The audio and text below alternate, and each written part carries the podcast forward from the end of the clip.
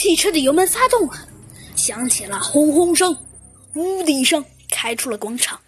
猴子警长望着绝尘而去的吉普车，露出了一丝不思察觉的微笑。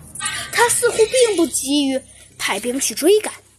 猴子警长着急地喊道：“警长，快点追吧！”猴子警长不急。猴子警长温柔地说：“让他们先开出目击距离之外，我们再追也不迟。”啊，有这样的跟踪吗？那那还跑不了了呀！小鸡墩墩纳闷的问道。猴子警长却镇定自若地说：“哼，我们给歹徒提供的那辆吉普车上有什么呢？呃，有有什么呀？哼，小鸡墩墩，你见过我做出没有推理的事情吗？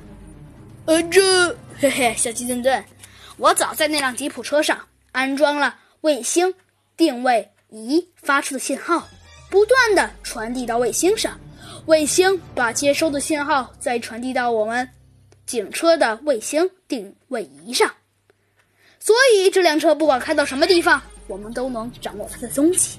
我们离这辆车太近，反而会引起歹徒的警觉，所以我们跟踪的车辆必须在歹徒们的目击距离之外。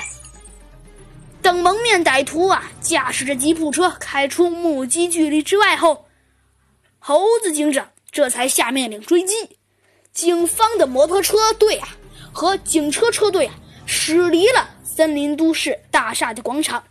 猴子警长看了看摩托车上的定位仪的指示，带着警员们呀，向着歹徒消失的方向追去。猴子警长的车队啊，一直追到郊外，歹徒渐渐逃向了北部山区。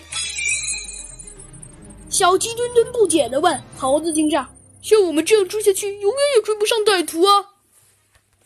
猴子警长笑了笑，说道：“哼，等到事情有变，我们将不费一枪一弹，抓捕歹徒，救出山羊太太。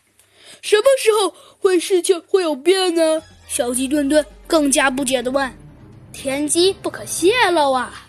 突然，猴子警长的定位仪上的指示灯不动了，这就说明了。